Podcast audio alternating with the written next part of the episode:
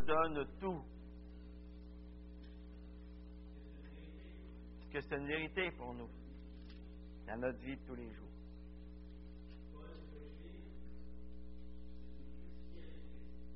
Vie avec Christ. Et si je vis, ce n'est plus moi qui vis. C'est Christ qui vit en moi. Et ma vie présente dans la chair, eh bien, je la vis dans la foi au Fils de Dieu qui m'a aimé et qui s'est livré lui-même pour moi.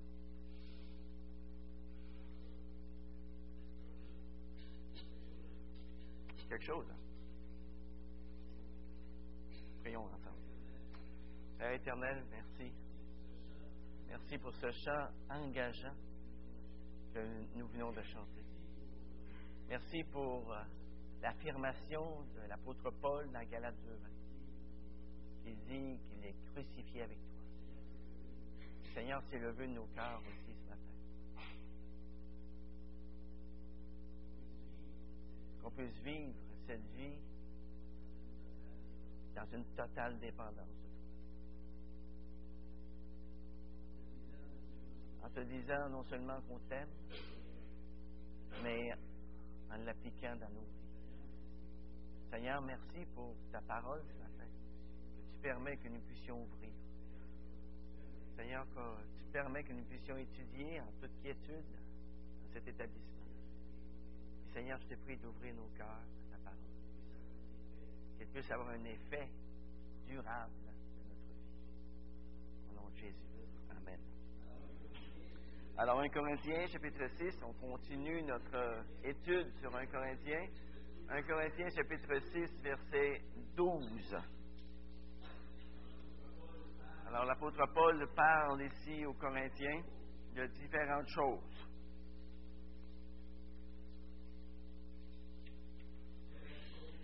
Différentes choses qui ne vont pas bien dans l'Église. Et l'apôtre Paul, dans son épître, exhorte, exhorte, tout au long de l'épître. Il encourage les chrétiens de Corinthe à marcher, à marcher d'un même cœur, d'une même âme, d'une seule pensée. Ici, au verset 12, il va dire, tout m'est permis, mais tout n'est pas utile. Tout m'est permis, mais je ne me laisserai pas asservir par quoi que ce soit. Les aliments sont pour le ventre, et le ventre pour les aliments. Et Dieu détruira l'un comme les autres. Mais le corps n'est pas pour l'inconduite. Il est pour le Seigneur et le Seigneur pour le corps. Et Dieu, qui a ressuscité le Seigneur, nous ressuscitera aussi par sa puissance. Ne savez-vous pas que vos corps sont les membres de Christ? Prendrais-je donc les membres de Christ pour en faire les membres d'une prostituée? Certes non. Ne savez-vous pas que celui qui s'attache à la prostituée est un seul corps avec elle? Car est-il dit, les deux deviendront une seule chair? Mais celui qui s'attache au Seigneur est avec lui un seul esprit. Fuyez l'inconduite. Quelque autre péché qu'un homme commette, ce péché est extérieur au corps. Mais celui qui se livre à l'inconduite pêche contre son propre corps. Ne savez-vous pas ceci? Votre corps est le temple du Saint-Esprit qui est en vous et que vous avez reçu de Dieu. Et vous n'êtes pas vous-même, car vous avez été racheté à grand prix. Glorifiez donc Dieu dans votre corps et dans votre esprit qui appartiennent à Dieu. Aujourd'hui, le monde aime utiliser toutes sortes de slogans pour faire passer leur message. Par exemple, lors des élections fédérales, provinciales, municipales, les dirigeants de chaque parti politique affichent un slogan qu'ils vont répéter pendant toute la campagne électorale. Des slogans tels que Nous sommes prêts. Hein? Reconstruisons le Québec. Restons forts. Wow! Ça, ce sont des, Il y a aussi d'autres slogans que nous entendons dans la vie de tous les jours et qui peuvent eux aussi nous accrocher. Des slogans tels que Tout le monde le fait, faites-le donc. Si c'est bon pour ton corps, pourquoi t'en priver? Je le vaux bien. Je bois mon lait comme ça me plaît. Il n'y a pas de mal à se faire du bien. Tu peux être tout ce que tu veux. Vous savez, tous ces slogans-là ne sont pas nouveaux. Ils ont toujours existé, sous des formes différentes, mais ils ont toujours existé. Mais le malheur avec tous ces slogans, c'est que la joie passagère que nous procurent les plaisirs physiques qui y sont rattachés est beaucoup plus recherchée que la vraie joie. La joie spirituelle, la joie de se savoir en paix avec Dieu. Et vous remarquerez une chose. Une fois que Dieu est mis en dehors du portrait, alors la conscience qui nous a été donnée par Dieu pour nous dire ce qui est bien et ce qui est mal, eh bien, ça perd énormément de son efficacité.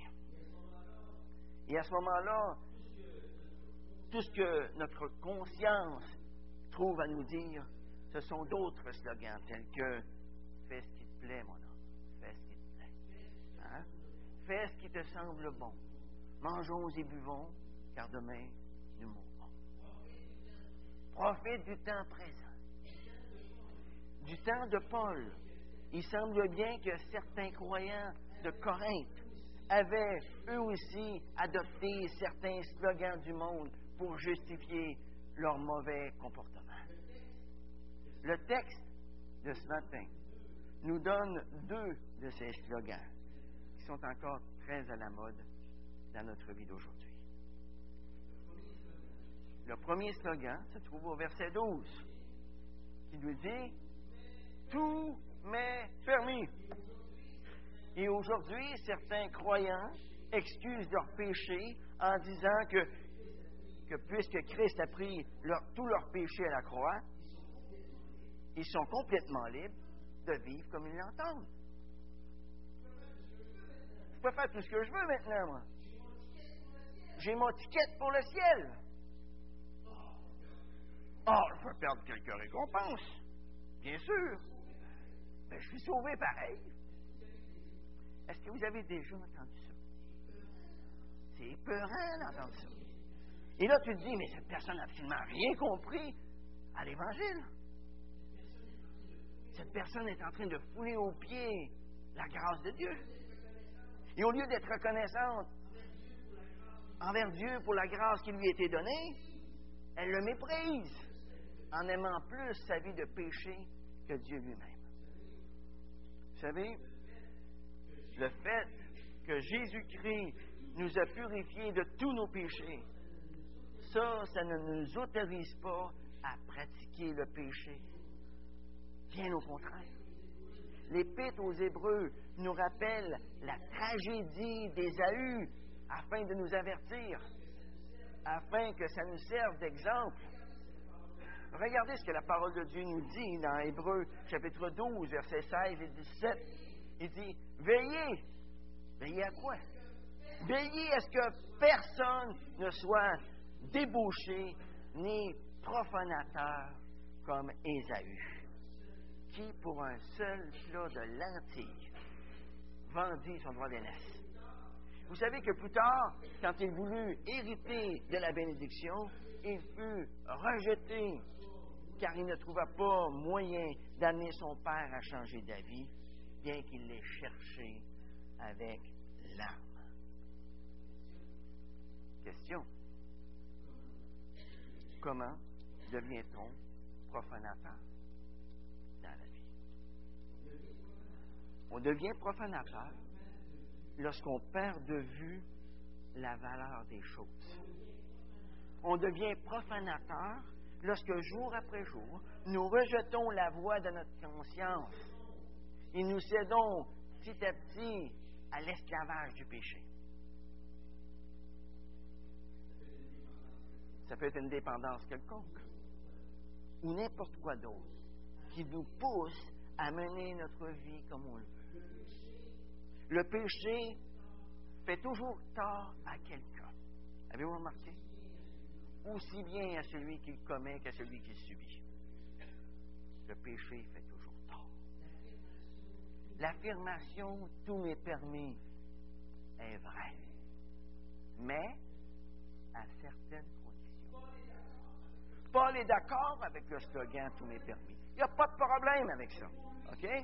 Mais pour lui, ça veut dire quelque chose de bien différent que pour les gens perdus de Corinthe. Pour Paul, tout m'est permis, ça veut dire arrêter de vivre avec des règles légalistes. Fais ci, fais pas ça. Fais pas ci, fais ça. Pas ça. Hein? Pour Paul, tout m'est permis, ça veut dire vivre selon les lois de l'amour et de la liberté. Lorsque Paul dit tout m'est permis, il ajoute aussitôt, mais tout n'est pas utile. Qu'est-ce que ça veut dire le mot utile? Hein? Eh bien, un peu plus loin dans sa lettre, dans 1 Corinthiens chapitre 10, versets 23 et 24, Paul explique ce que veut dire pour lui le mot utile. Il dit, tout m'est permis, mais tout n'est pas utile. Tout m'est permis, mais tout n'édifie pas. Que personne ne cherche son propre intérêt, mais celui d'autrui, celui de l'autre. Être utile, ça veut dire édifier les autres.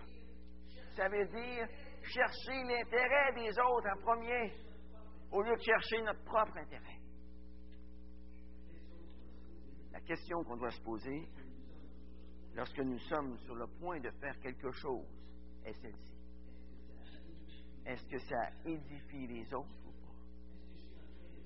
Est-ce que je suis en train de chercher les intérêts des autres ou pas?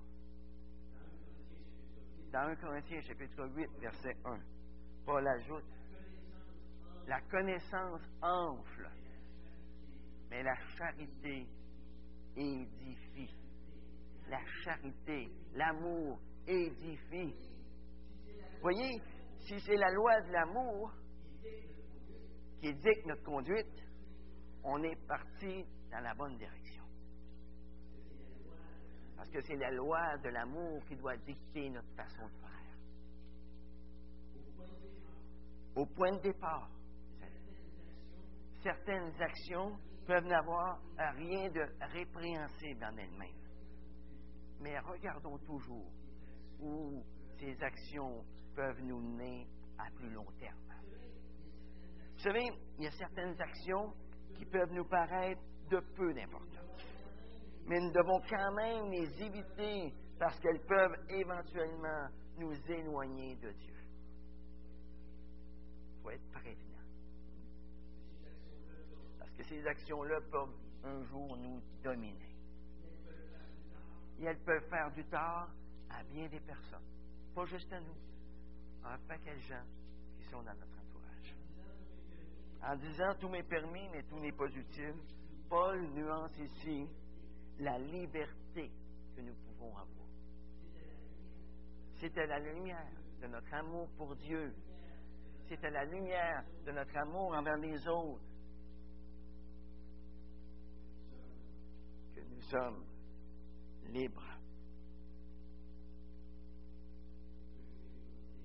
Peut expérimenter la vraie liberté. Ensuite, Paul ajoute au verset 12, tout m'est permis. Mais, encore un beau mais, je ne me laisserai asservir par quoi que ce soit. En d'autres mots, non seulement nous devons laisser nos actions être guidées par la loi de l'amour, mais elles doivent être aussi guidées par la loi de la liberté. Je ne dois pas être esclave d'une dépendance ou d'un péché quelconque. Galate 5.13 nous dit, Frères, vous avez été appelés à la liberté. Wow! C'est à ça qu'on était appelés. à la liberté. Seulement ne faites pas de cette liberté un prétexte pour vivre selon la chair, mais par amour. Par amour. Soyez serviteurs les uns des autres. Voyez, c'est dans ce sens-là que tout m'est permis. C'est dans ce sens-là que nous sommes réellement libres. Lorsque ma liberté m'entraîne dans un esclavage quelconque, ce n'est plus la liberté, ce n'est plus l'amour qui dicte ma façon de me conduire à ce moment-là, mais c'est cet esclavage-là. Nous qui avons été libérés par le Seigneur de la puissance du péché, de la puissance de la mort, nous ne devons pas nous laisser asservir par quoi que ce soit. Ne nous demandons pas, ah, oh, qu'est-ce qui m'est permis de faire en tant que chrétien? Ou bien, jusqu'où je peux aller sans trop me compromettre?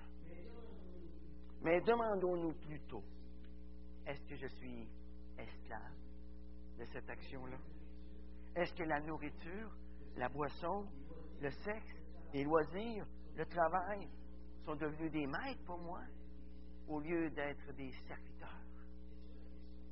C'est ça la question qu'on doit se poser.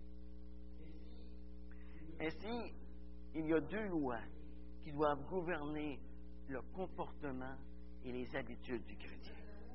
La loi de l'amour, c'est-à-dire faire ce qui édifie, et la loi de la liberté, c'est-à-dire ne pas se laisser asservir par quoi que ce soit. Le deuxième slogan qu'utilisaient certains Corinthiens pour chercher à justifier leur immoralité se trouve au début du verset 13. Les aliments sont pour le ventre et le ventre pour les aliments, et Dieu détruira l'un comme les autres. Les Corinthiens se disaient que les aliments étaient à la fois agréables et nécessaires. Et lorsque leur ventre signalait qu'ils avaient faim, ils prenaient de la nourriture pour l'apaiser. Vous voyez, jusqu'ici, il n'y a pas de problème. C'est ce qu'on fait tous d'ailleurs. Mais c'est dans l'application qu'ils en faisaient qu'il y avait un problème. Il disait, puisque le corps va de toute façon pourrir dans la terre, alors la manière dont on l'utilise sur la terre n'a aucune implication morale. Il raisonnait ainsi. Le corps, la nourriture, la boisson, le sexe, ça va tout être détruit à la fin. Il y a seulement l'esprit qui va rester. Alors le corps n'a aucune importance. Dans ces conditions-là, tu peux manger, tu peux boire, tu peux avoir du sexe quand tu le veux et avec qui tu le veux. Dans la deuxième partie du verset 13, Paul leur propose un autre slogan qui est radicalement différent de celui du monde. Et là, il leur dit, le corps n'est pas pour l'immoralité. Le corps est pour le Seigneur. Et le Seigneur pour le corps. Paul trace une ligne bien nette sur ce que nous devons faire de notre corps. Paul leur dit que Dieu n'a pas destiné le corps à l'immoralité ou à une satisfaction sexuelle passagère. Pour Dieu, le corps, c'est quelque chose de beaucoup plus que simplement. Ça comprend la personnalité tout entière. De même que l'estomac a besoin de nourriture pour faire ce pourquoi il a été fait, eh bien, de la même manière, le corps a besoin de la présence du Seigneur pour accomplir ce que Dieu a voulu de lui. C'est important ce que. Le corps a besoin de la présence du Seigneur pour accomplir ce que Dieu a voulu pour lui. D'ailleurs, vous pouvez le remarquer dans la vie de tous les jours. Le corps ne peut jamais vraiment trouver sa satisfaction qu'en Jésus-Christ. c'est juste en Jésus-Christ qu'on peut trouver véritablement une pleine satisfaction. La richesse, le sexe, la gloire ne réussissent pas vraiment à satisfaire le corps. Car notre être n'est pas constitué seulement de chair et d'os. Nous avons une âme, nous avons un esprit qui crie famine sans une communion intime avec Dieu. Le corps physique actuel doit être utilisé comme il convient. Il ne doit pas être utilisé pour la débauche, pour le Seigneur. Et au milieu du verset 13, il est écrit, le corps est pour le Seigneur. Pensez-y un instant. Le Seigneur a fait de notre corps son temple. Nous sommes le temple du Seigneur. Nous sommes le temple de Dieu. Nous sommes le temple du Saint-Esprit. C'est ce que nous sommes, mes amis. Et ensuite, Paul ajoute, et le Seigneur est pour le corps. Dieu n'est pas contre le corps, il est pour le corps. Dieu n'est pas indifférent à ce qui se passe dans notre corps. Il insiste sur la manière dont nous devons utiliser notre corps. Au verset 14, Paul ajoute, Et Dieu qui a ressuscité le Seigneur nous ressuscitera aussi par sa puissance. En d'autres mots, le corps ne perdra jamais de son importance. Notre corps peut pourrir dans la tombe pour un temps, mais un jour, il va ressusciter glorieux. Il va être complètement restauré pour l'éternité. Pour l'éternité. La résurrection, ça c'est la déclaration finale que Dieu est pour le corps et que le corps est pour la gloire de Dieu. Regardez maintenant le verset 15 à 17. Ne savez-vous pas que vos corps sont les membres de Christ? Prendrais-je donc les membres de Christ pour en faire les membres d'une prostituée? Certes non. Ne savez-vous pas que celui qui s'attache à la prostituée est un seul corps avec elle? Car, est-il dit, les deux deviendront une seule chair. Mais celui qui s'attache au Seigneur est avec lui est avec lui un seul esprit.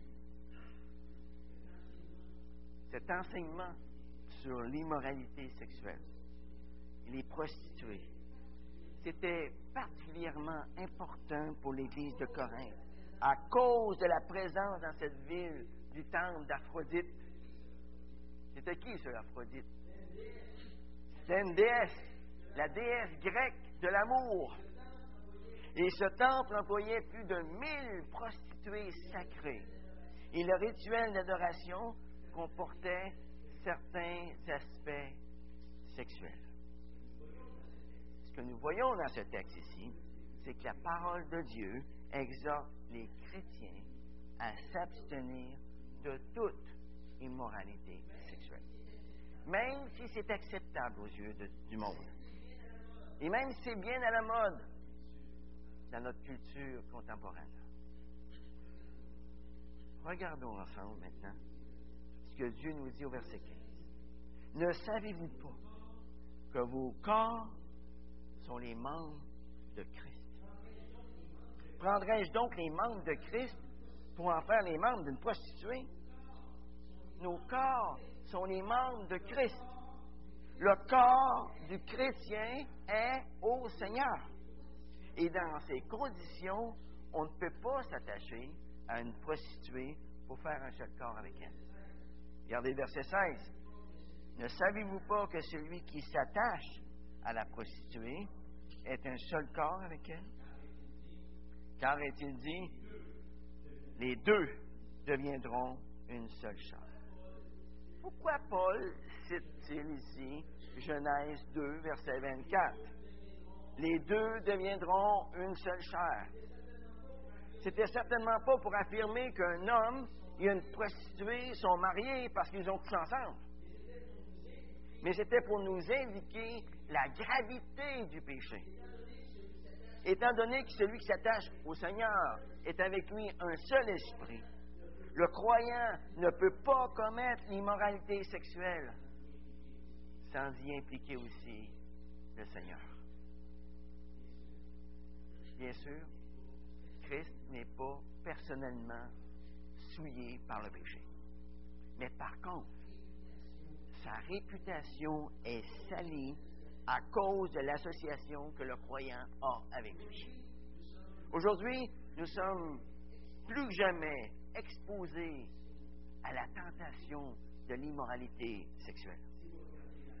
Et si vous regardez la mode, si vous regardez la publicité, si vous regardez la littérature du monde, il y a toujours une phrase qui est sous-entendue.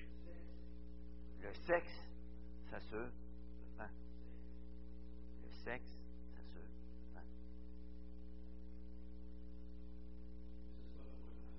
Que ce soit pour un parfum, que ce soit pour une automobile, une bière, un savon. C'est pas le produit qu'on vous vend, c'est la femme qui va avec le produit. Avez-vous remarqué? Les films, les émissions télévisées considèrent les relations sexuelles hors mariage comme tout à fait normal, hein? voire même désirable, tandis que le mariage y est souvent décrit comme une prison. Ah, tu te maries, toi? Va te mettre la corde au cou. Ouais. C'est pas drôle.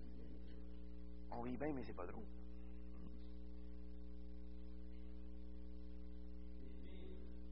Les films à la télévision que je ne pouvais pas voir lorsque j'étais jeune, à 18 ans et plus. C'est comme des histoires d'école du dimanche aujourd'hui, à comparer avec ce qu'on nous montre à n'importe quelle heure du jour. Ça, c'est sans parler de toute la saleté qui nous vient par l'Internet. Et tu peux voir tout ce que tu veux sur demande. Hein? Est-il possible que dans nos vies, le monde est en train de nous désensibiliser petit à petit au mal? Le mal, c'est pas si mal Est-ce que petit à petit, le péché nous est présenté comme étant moins grave? C'est quoi le péché? Il n'y en a plus de péché. Avez-vous déjà entendu ça? Puis à force d'entendre ça, qu'est-ce qui arrive? On est porté à y croire. Hein? Je crois qu'aucun croyant n'est à l'abri de l'immoralité qui l'environne. Que devons-nous faire, nous, en tant que chrétiens, face à cette immoralité dans laquelle nous baignons jour après jour? Eh bien, la réponse se trouve au début du verset 18. Il dit, fuyez. Fuyez quoi? La débauche. Hein? Devant l'immoralité, les chrétiens doivent réagir comme Joseph a réagi dans l'Ancien Testament avec la femme de Potiphar. Ils doivent fuir la tentation et s'attacher à Dieu. Point ligne.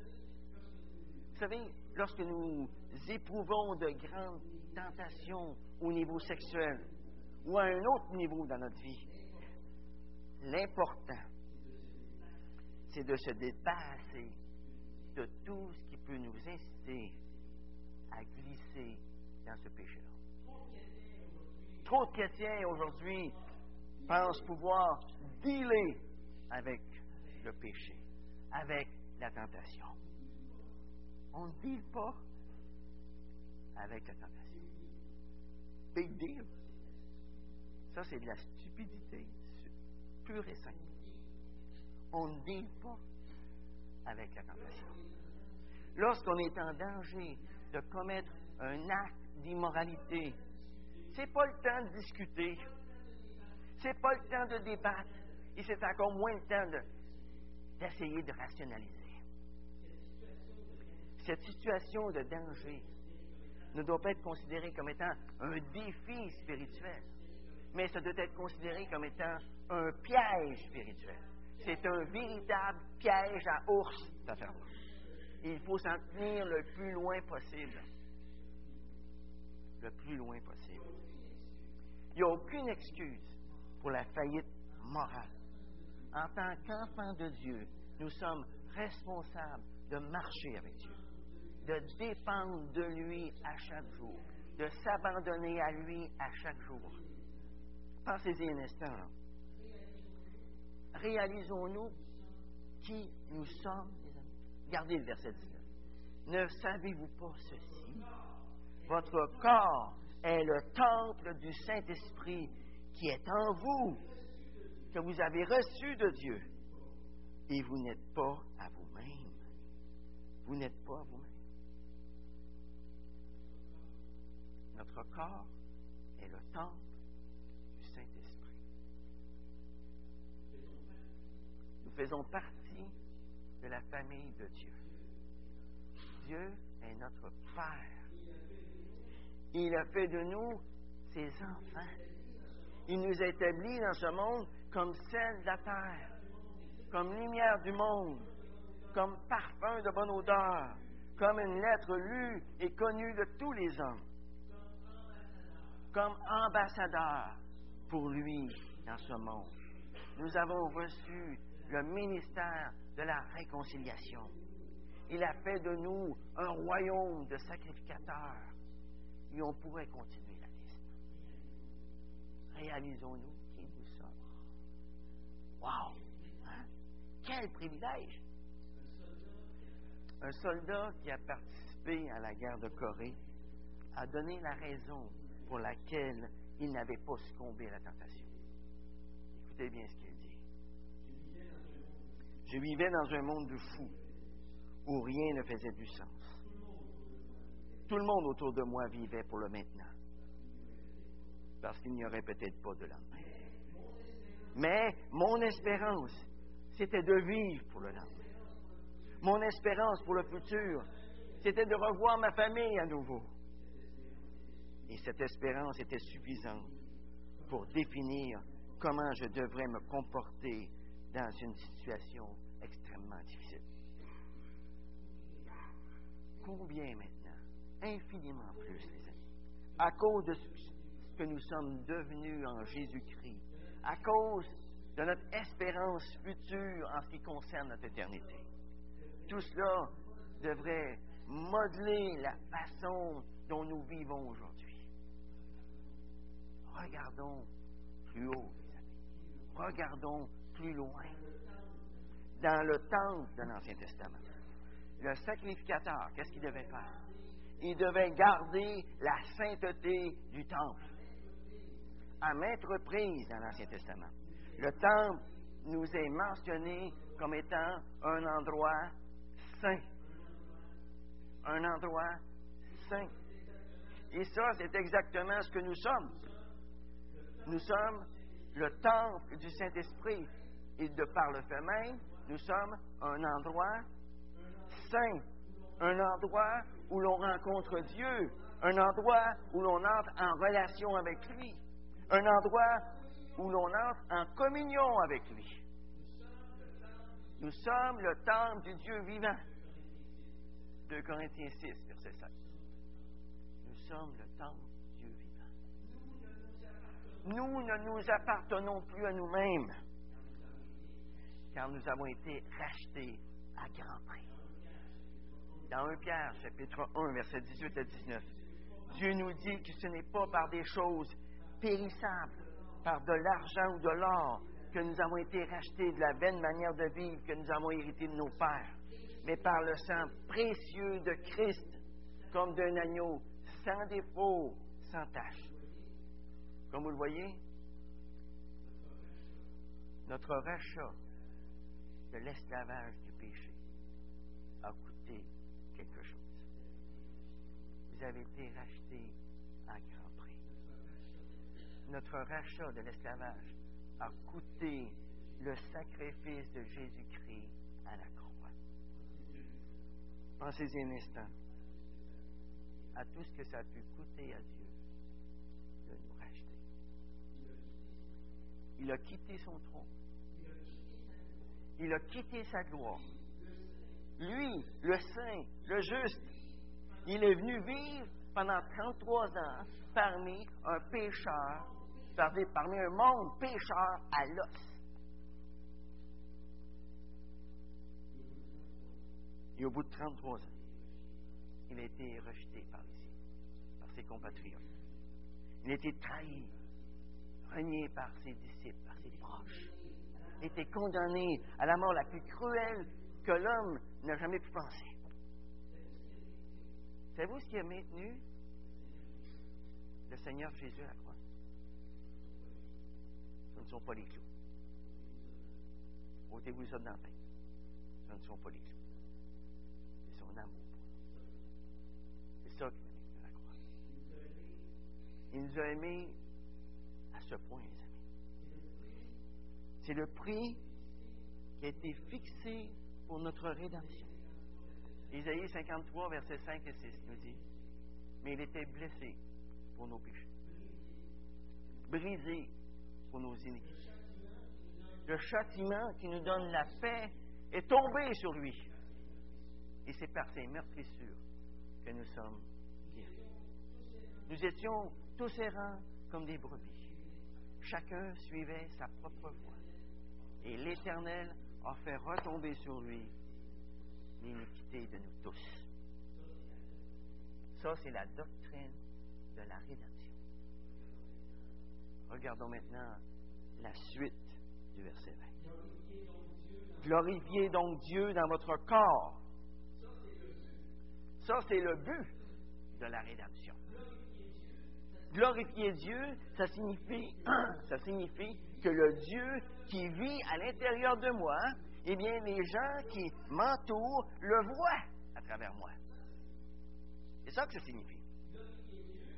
Glorifier Dieu, ça signifie que je laisse sa vie se démontrer à travers moi.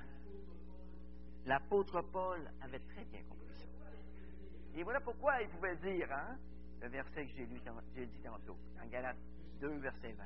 Je suis crucifié avec Christ. C'est pas des jokes qu'il disait, là. C'est pas pour se péter les bretelles qu'il disait ça. C'est un fait dans sa vie. Je suis crucifié avec lui. Et si je vis, mais ce n'est plus moi qui vis. C'est Christ qui vit en moi. Ma vie présente dans la chair, eh bien, je la vis dans la foi au Fils de Dieu qui m'a aimé, qui s'est livré lui-même pour moi. C'est ça que ça signifie, glorifier Dieu. Devant autant d'amour de la part de notre Seigneur. Est-ce qu'il ne mérite pas que nous sacrifions quelques divertissements où nous risquerions d'offenser? Est-ce qu'il ne mérite pas que nous sacrifions nos petits caprices afin de pouvoir mieux le servir? Oui, notre corps nous a été donné pour une raison. Être un instrument pour glorifier Dieu. Pour le connaître dans toute sa gloire. Est-ce qu'il y a quelque chose ce matin? Est-ce qu'il y a quelque chose qui t'empêche de glorifier Dieu avec ton corps?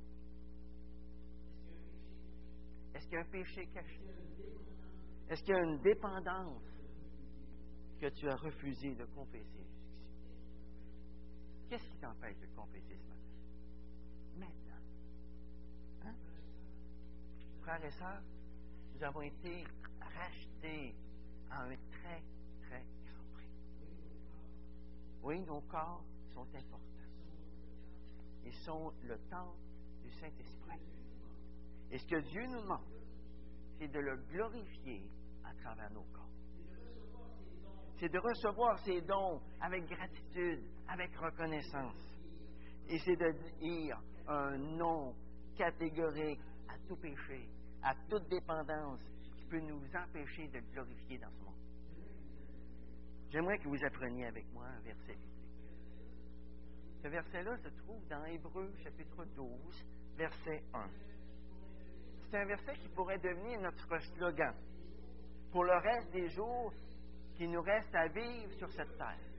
Hébreu chapitre 12, verset 1, qui dit, rejetons tout fardeau, rejetons tout fardeau et le péché qui nous enveloppe si facilement. Et courons avec persévérance, ayant les regards fixés sur Jésus. Lorsque vous serez tenté, rappelez-vous de ce verset-là. Rappelez-vous de ce verset-là. Ça va vous maintenir loin de la tentation. Si vous fixez vos regards sur Jésus, vous ne les fixerez pas sur votre tentation. C'est aussi simple que ça. C'est aussi simple que ça. Vous vous souvenez de l'exemple du, du chien? C'est un exemple que j'ai déjà donné ici. Mais j'aimerais juste le répéter pour les biens de la cause. C'est un maître qui venait de s'acheter un chien. Et il voulait le dompter. Alors, ce qu'il a fait, il a mis un beau steak juste au pied du chien et lui a dit Touche pas. Et savez-vous ce qu'a fait le chien? Il a regardé son maître. Il n'a pas touché. Mais s'il avait détourné pour un instant les yeux du maître, qu'est-ce qu'il aurait fait? Il aurait mangé le steak. Et c'est la même chose avec nos tentations. Si on garde nos yeux fixés sur Jésus, la tentation n'a plus aucun pouvoir sur. Aucun. En terminant, j'aimerais vous laisser avec un, chant de Christian Frappier qui, m'a, qui a vraiment touché mon cœur et qui, je l'espère ce matin, va aussi toucher le tien. Alors, c'est une prière et j'aimerais qu'on l'écoute avec nos yeux fermés. Vous fermez vos yeux, s'il vous plaît, maintenant. Voici ce que ce chant-là nous dit. Les yeux fermés. Sauveur, ô mon maître, dirige mes pas. Que mes regards ne s'attachent qu'à toi. Que rien ne vienne troubler mon esprit. C'est ma prière, le jour et la nuit. Sainte sagesse, parole de Dieu, fais que mon cœur s'abandonne à tes voeux qu'il me conduise au plus près de mon Père, puisqu'être fils de Dieu m'est si cher. Que rien sur terre, que nul ici-bas n'offre à mon âme autre chose que toi. Tu es le seul à pouvoir me combler. Mon héritage, ma joie, ma paix. Clarté divine, victoire infinie. Que ce soit toi qui soutienne ma vie sur ta lumière, attendant ton retour. Je veux garder mes yeux chaque jour. Amen.